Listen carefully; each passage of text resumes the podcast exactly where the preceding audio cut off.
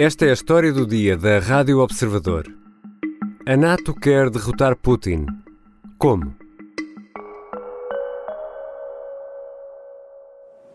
The war in Ukraine shows the danger of being too dependent on commodities from authoritarian regimes. Jens Stoltenberg é o secretário-geral da NATO. É o organizador da Cimeira da Aliança Atlântica que decorre em Madrid. Os 30 Estados-membros vão discutir e aprovar o novo conceito estratégico que deverá vigorar nos próximos 10 anos. Stoltenberg deixa um apelo: Putin não pode vencer, mesmo que isso tenha um preço elevado. But that price is much lower than the price we'll pay if Putin gets his way by using military force against an independent nation. It's about the price we have to pay for, pay for freedom, for upholding rules-based international order, and ensure that the lesson President Putin learns from this war is that a, he can he can he be he will be rewarded by using this kind of brutal military force.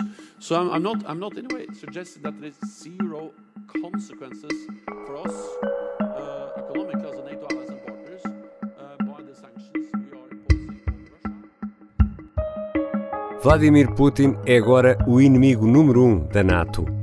É um líder autoritário, antidemocrata e que não olha a meios para conquistar território, poder e dinheiro.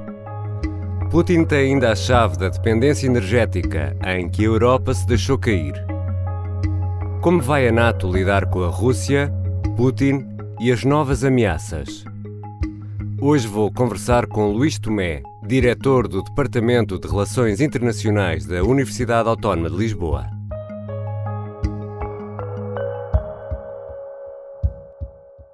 Bem-vindo, professor Luís Tomé. Olá, Ricardo. A NATO foi criada em 1949, a Organização do Tratado do Atlântico Norte. On April 4, 1949, the North Atlantic Treaty was signed by Norway, Denmark, the Netherlands, Belgium, Luxembourg, France, Italy, Portugal. De 49 para cá, muito mudou, mas não deixa de ser irónico que hoje em dia os inimigos voltam a ser os russos, ou se calhar nunca deixaram de ser, professor. Nunca deixaram de ser, mas é bom recordar que quando a NATO foi criada estávamos num contexto em que a União Soviética então tinha feito um bloqueio terrestre de acesso dos ocidentais a Berlim Ocidental, que levou à formalização das duas Alemanhas. Curiosamente agora que nós assumimos definitivamente de novo agora a Federação Russa como o inimigo de sempre, Hum. porque há aqui um período de pausa em que a NATO manifestamente ficou numa crise de identidade e numa indefinição sobre qual era a principal ameaça ou até inimigo, nós agora não só estamos perante uma agressão direta da Rússia, um país vizinho da NATO, a Ucrânia, convidado virtualmente em 2008, como estamos também numa nova fase de um proto-bloqueio, por assim dizer, embora não seja totalmente, de países NATO a um território da Federação Russa que é Kaliningrado. Agora, a diferença entre 1949 e 2022 é total, embora o adversário seja comum, a diferença dos tempos e do contexto é muito significativa e acrescentar que neste momento, para além do inimigo assumido, Federação Russa de novo, nós temos, ao contrário do que aconteceu nas décadas anteriores, um segundo grande adversário, que é a China. E o que é isso de um conceito estratégico, que é agora discutido nesta Cimeira de Madrid? O conceito estratégico é um guião daquilo que a NATO explica querer poder fazer em regra para a década seguinte, identifica aquelas que são as ameaças à segurança euroatlântica e depois explica com quem quer fazer e contra quem se posiciona. Em 1999, a NATO dá um salto importante em que, assumidamente, acaba com o debate se deve ser apenas continental, europeia ou mais global, se deve ser eminentemente militar ou mais de cariz político, e deixa de ser exclusivamente de defesa coletiva para ser essencialmente uma organização de segurança.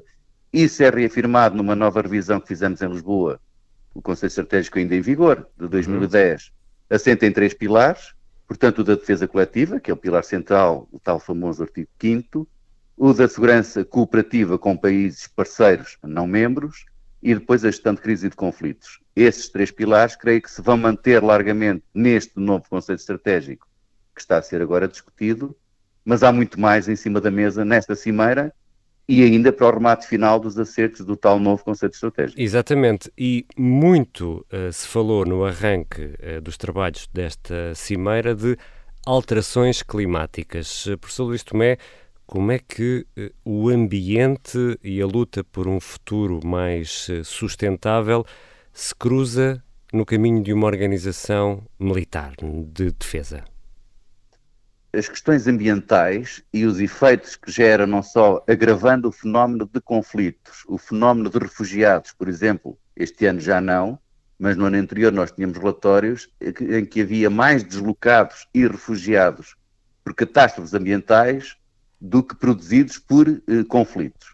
E, portanto, sabendo todos os efeitos em cadeia que catástrofes ambientais e a degradação ambiental provocam nos locais de origem de milhões de pessoas, e depois o que isso pode explotar em disputas a propósito de recursos, por exemplo, água ou solos que eram férteis e que deixam de o ser, a organização NATO, que repito, faz uma evolução significativa, deixando de ser apenas uma organização da defesa coletiva que responde à agressão a um de seus membros, procurando dissuadir inicialmente, e se posiciona como uma organização de segurança também, não pode deixar de contemplar outro tipo de fenómenos que vão exatamente incluir, por exemplo, as questões ambientais ou outro tipo uhum. de ameaças à nossa segurança que tradicionalmente não eram contempladas. E ainda na, na questão climática há uh, excessiva dependência uh, dos países do Ocidente, a maior parte deles elementos e membros da NATO,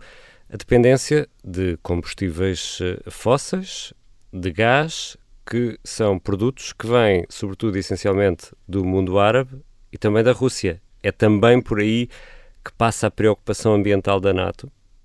Eh, é evidente que nós podemos fazer essa ligação, mas eu acho que um dos riscos que nós corremos nesta cimeira, dado o contexto em que estamos, é que em vez de mantermos a lógica de considerarmos a NATO uma organização também de segurança com esse vetor, o, o vetor da segurança ambiental, o vetor da segurança energética, o da segurança económica, e em vez de mantermos a lógica eh, mais lata de um conceito de segurança, hum. nós ligamos tudo o que seja proto-questões ambientais ou energéticas à questão do inimigo Rússia e, portanto, a, um, eh, acabar com a dependência que temos uh, da Rússia e, por aí, uh, mantermos sempre a mesma tónica de nos referirmos a todas as questões pela lente exclusiva de nós contra a Rússia.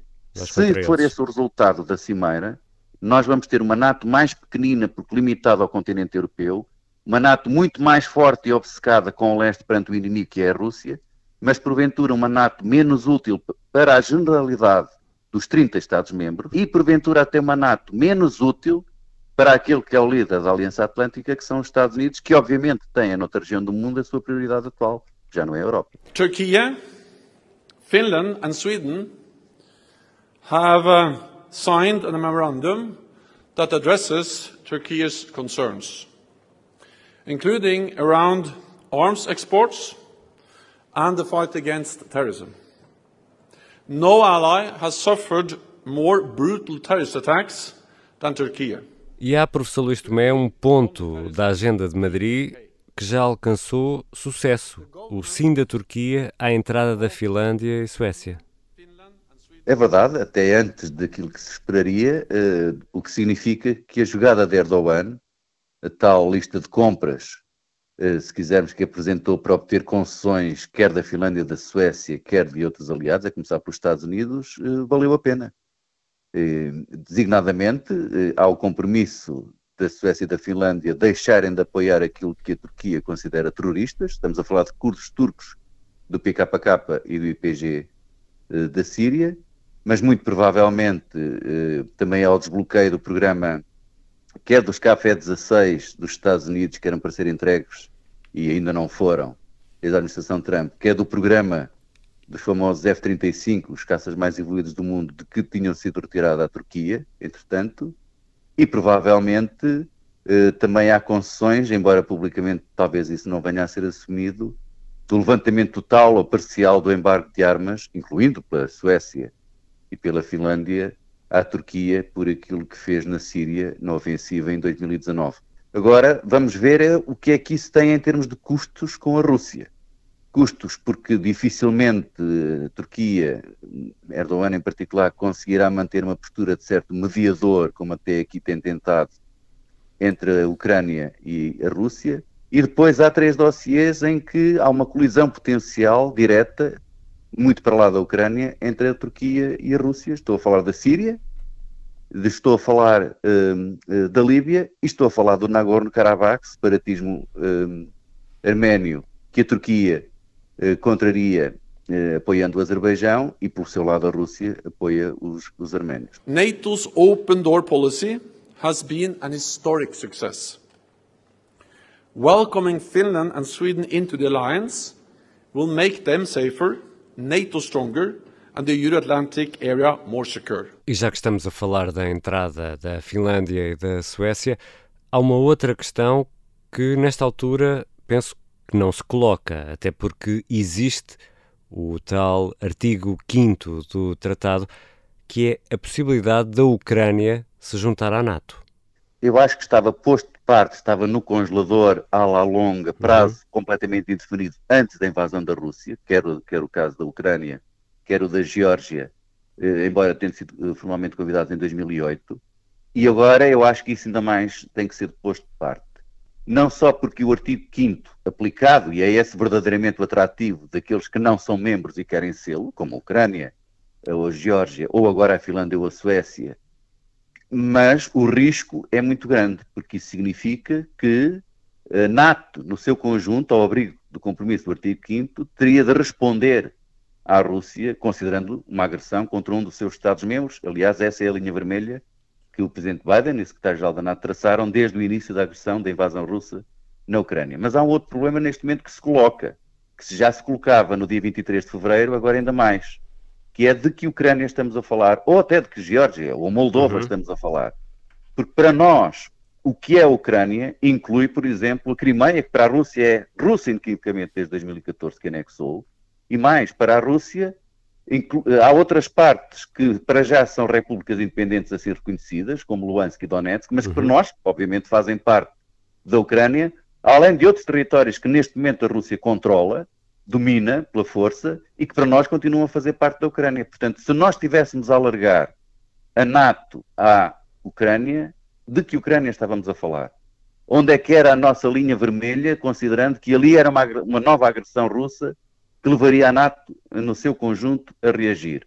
O mesmo se coloca na Geórgia, porque há duas parcelas da Geórgia para nós, que para a Rússia são Estados independentes, Ossétia e Abkhazia do Sul, uhum. ou até Moldova, que em breve a Rússia pode uh, simplesmente reconhecer a independência da Transnistria e, portanto, cria-nos aqui reclamar, um outro é? dilema de, de, resolver.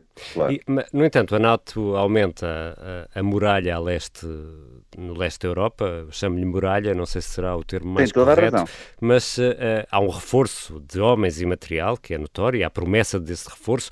Moscovo, como é que lida com tudo isto?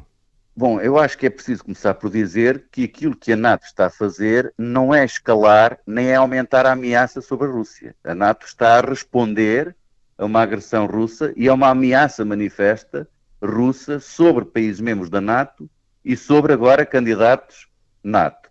Mas esse que lhe chamou muralha, esse reforço é muito significativo. Não é apenas pelo alargamento da NATO desde 97, que passou 16 para os atuais 30 Estados aliados, nós só entre o final do ano passado, 2021, e eh, fevereiro, a NATO, precisamente por causa da ameaça da Rússia, aumentou nos países leste o contingente 10 vezes a sua presença do militar sob comando direto NATO. Passou de 4 mil para 40 mil e de quatro países que acolhiam grupos de combate da NATO passou para oito. E agora nós vimos o, o anúncio já na cimeira do G7 e certamente que vai ser confirmado agora na cimeira da Aliança Atlântica, um aumento exponencial das forças de reação rápida, até 300 mil efetivos, duplicando em quase oito vezes dos tais atuais eh, 40 mil. Uhum. E, portanto, nós nunca tivemos, desde o auge da Guerra Fria, um contexto de ameaça tão significativo e, portanto, uma preparação da Aliança Atlântica, uma resposta do ponto de vista da dissuasão e a capacidade para tentar responder a uma eventual agressão russa, como temos neste momento, ao mesmo tempo que recordo que foram desmantelados uma série de acordos de controle de armamento do tempo da Guerra Fria que foram rasgados e que, portanto, hoje nós temos um continente com mais armas e com menos mecanismos legais de controle de armamento. Uma das incógnitas que se coloca, e colocou bem, é saber o que é que a Rússia pode fazer. E neste momento nós não podemos pôr de parte nenhum cenário dos mais graves e apocalípticos que podemos imaginar, porque estamos num contexto de escalada. E, portanto, se nós conseguirmos nos próximos meses e semanas manter a guerra no quadro exclusivamente do território da Ucrânia e a Rússia a não utilizar todos os, os mecanismos, todos os meios militares que tem, pode ser que isso depois permita começar a inverter o ciclo, mas neste momento, como nós sabemos, ao contrário do que era imaginável há uns meses atrás, a possibilidade de uso de armas nucleares, mesmo que táticas, ou de um confronto nuclear NATO versus Rússia, está outra vez em cima da mesa. É um cenário que, infelizmente, eh, não podemos pôr de parte, e isso é uma alteração significativa no nosso sentimento de segurança, se quiser.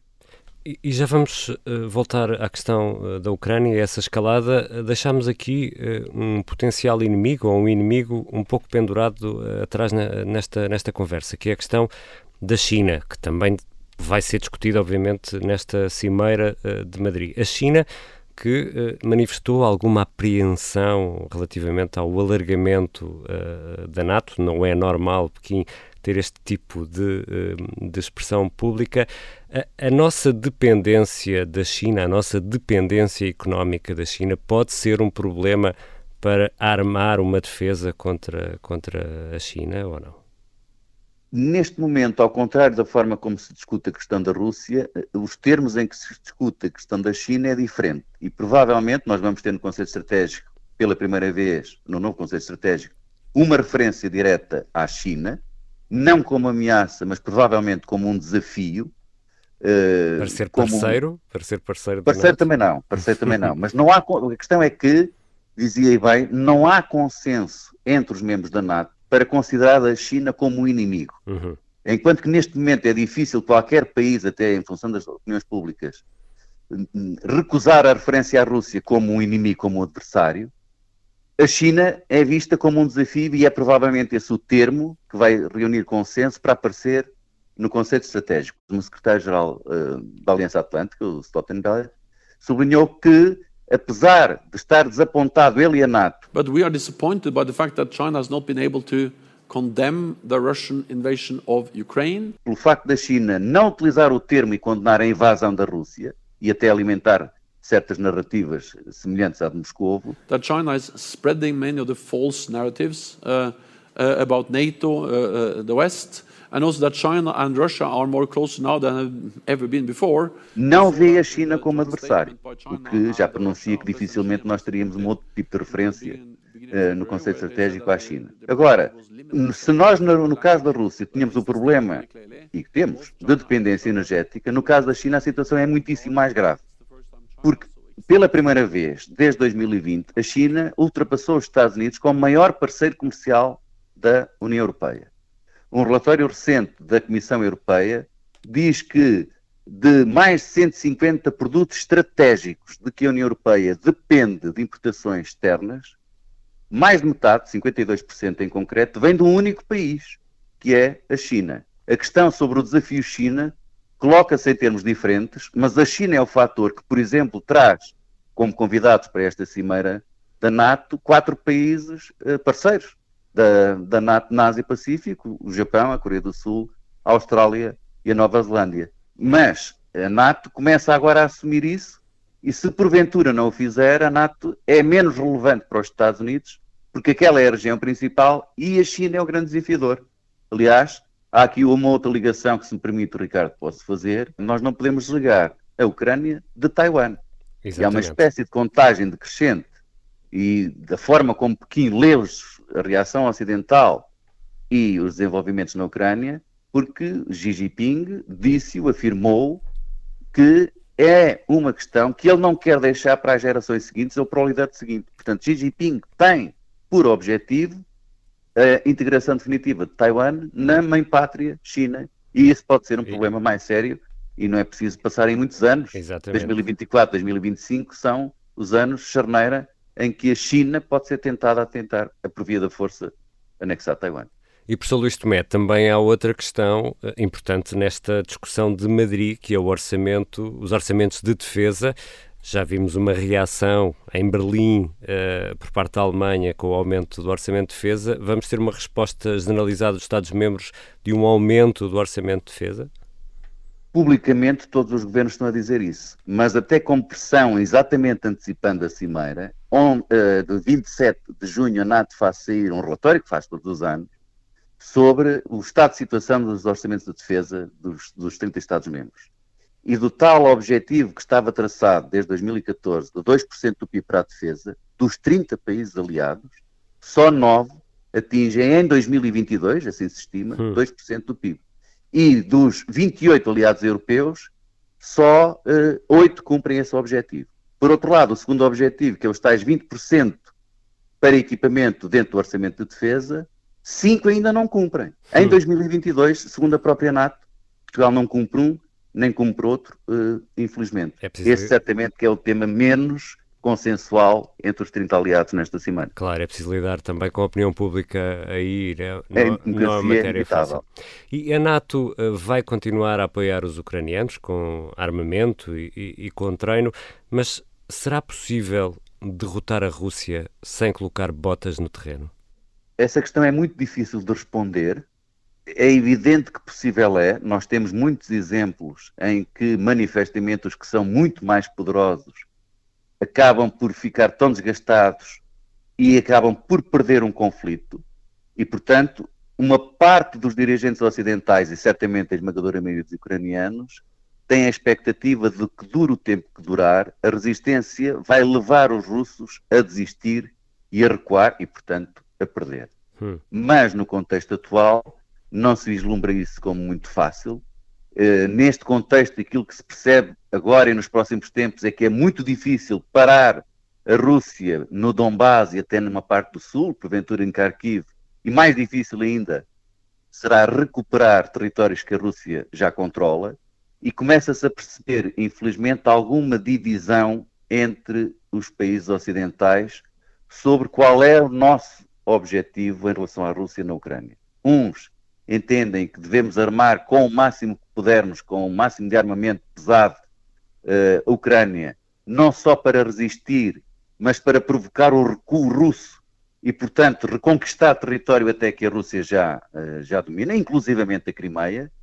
Outros temem que isso signifique uma escalada do conflito que pode ir para lá da Ucrânia, que pode levar Putin a recorrer a tipo de armamento que ainda não está a utilizar, inclusivamente armas químicas ou até armas nucleares táticas, e, portanto, há uma discussão sobre apoiar a Ucrânia, certamente, mas que tipo de armamento, para que fins é que essas armas servem.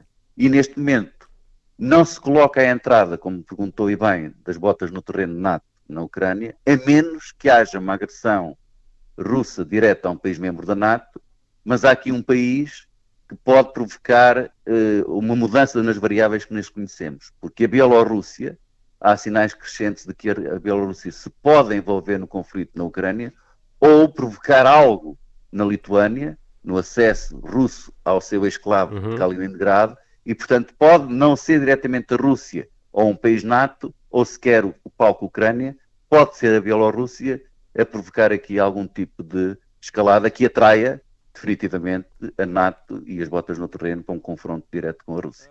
São muitas as variáveis e as incógnitas que ninguém neste momento controla porque estamos numa fase de ação-reação. It is in our interest to support Ukraine. We, we support Ukraine partly because we, we, we, we, they are a close partner. We have worked with them for, for, for, for, for many years. But also because it will be our world. The, the world of NATO allies will be more insecure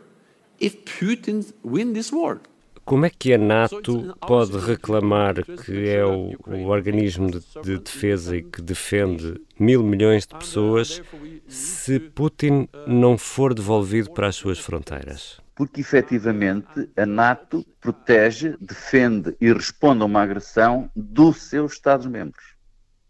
E a Ucrânia, apesar de tudo, tal como a Geórgia em 2008, não são membros da NATO. E é por isso que o risco de holocausto é tão grande, eu recordo, que a Rússia e os Estados Unidos juntos têm capacidade nuclear para destruir o planeta Terra, o planeta Terra, 15 ou 16 vezes. Portanto, o risco de uma guerra começar, e depois, obviamente, começando, isto pode sempre levar até ao máximo das, das claro. armas que têm, é tão grande que logo no início, quando acontece esta agressão, Biden e depois os dirigentes da NATO dizem a Ucrânia não é membro da NATO, nós vamos apoiar a Ucrânia, o que nós vamos fazer é preparar-nos para poder responder e defender cada milímetro de território uhum. NATO. Ora, a Ucrânia não é NATO. Se for para responder a uma agressão de um país como a Rússia, os riscos para a humanidade são tremendos e é um cenário que não se pode pôr de parte, obviamente, mas é algo, é um holocausto que todos queremos evitar. Obrigado, professor Luís Tomé. Eu é que agradeço, sempre ao dispor.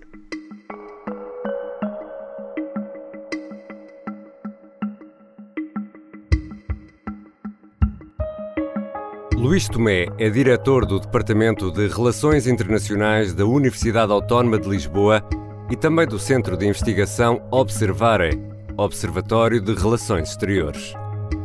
Esta foi a história do dia. A produção foi da Mariana Oca Ferreira, o apoio na pesquisa do Pedro Gruner. A sonoplastia e a música do genérico são do João Ribeiro. Eu sou o Ricardo Conceição. Até amanhã.